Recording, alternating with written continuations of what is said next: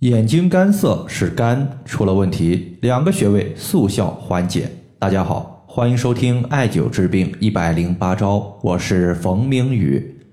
首先，我们来看一位朋友的留言。这位朋友呢，在我的微信是这样说的：“他说，冯明宇老师，我自己有眼睛干涩的问题，之前去医院做检查，好像说是干燥综合征，反正一直以来也用药了，但是眼睛该干还是干。”之前听一些养生的讲座，上面有一个说法叫做“肝开窍于目”，我就平时按照讲座上的一些肝经穴位，比如太冲穴进行点按和艾灸，但是眼睛干的情况依旧没有得到好转。请问老师，像我的情况，还有别的方法可以用吗？首先，我们要先说一下“肝开窍于目”，这个很多了解中医的朋友应该都是比较熟悉的。它的意思是说，肝和眼睛有着非常密切的关系。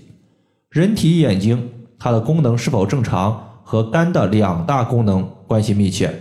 第一是肝气的疏泄，第二是肝血的滋养。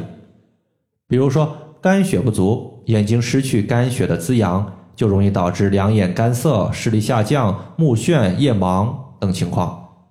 再比如，肝火过旺，最常见的就是眼屎过多。眼睛红肿热痛。虽然肝和眼睛的关系密切，但是想要彻底解决肝所导致的眼干问题，我们还要考虑到肾的一些情况。比如说，很多朋友非常喜欢用肝经的一个穴位，就是太冲穴。这个穴位作为肝经的原穴，无论你的病症是虚症、是实症、是热症还是寒症，都能用。可以说，它是一个傻瓜式的方法。但是我们要知道，方法的通用性越强，往往它对于个人的针对性相对就会略差。比如我们在调节疏肝气的时候，补肝血的时候，明知道我们自己的肝经上面有淤堵问题，但是我们就在艾灸太冲穴，艾灸了很长时间，整体效果也不好。为什么呢？原因就在于我们肝经淤堵的位置，它未必是在太冲穴。肝经那么多穴位，对吧？很多朋友呢，肝经淤堵，它并没有淤堵在太冲穴，反而它的淤堵位置偏上，在这里呢有一个穴位叫做阴包穴。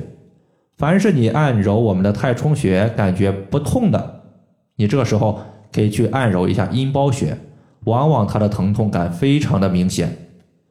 如果你现在按揉阴包穴之后发现疼痛感非常强，说明你的肝经它就淤堵到了这里。这个时候，我们找到淤堵点，先针对局部刮痧两到三分钟，然后艾灸局部的穴位二十到三十分钟，把我们的一个淤堵给疏通开，肝经的一个淤堵没有了，那么肝血通畅了，肝气通畅了，逐步而言，那么肝血对于眼睛的滋养就好了。阴包穴它所在的位置是在大腿内侧，膝盖内侧端往上四寸就是它的所在。用完阴包穴之后，解决了肝经的淤堵，下一步我们要来解决肾的问题。从五行的角度来看，肝五行属木，就像是一棵大树。大树的生长，它避免不了水分，而水分不足就容易导致树木的干燥问题出现。从五行的角度来看，肾它是五行属水的，所以滋补肾阴可以变相的养肝，尤其是养肝血。在这里呢，我们会用到一个穴位，叫做复溜穴，它位于太溪穴上两寸。肾五行属水，在中医之中有虚则补其母的说法。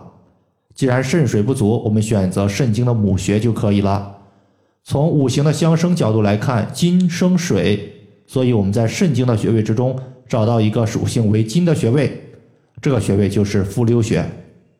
复溜穴呢，它也叫做肾经的母穴，可以滋养肾水，变相的调节眼睛的干涩问题。为了局部的效果更好，我们要注意眼睛周围的穴位也是可以艾灸的，比如说常用的太阳穴、攒竹穴等等。如果你现在伴随有畏寒怕冷、下肢冰凉的症状，说明你同时可能还有一些阳虚的问题。这种患者呢，在生活当中。不少见。此类问题你除了用阴包穴复溜穴和眼睛周围的穴位之外大家呢可以再加一个扶阳的穴位就是关元穴。有寒冷的你就加没有的可以不用。好了以上的话就是关于眼睛干涩的一个情况就和大家简单的分享这么多。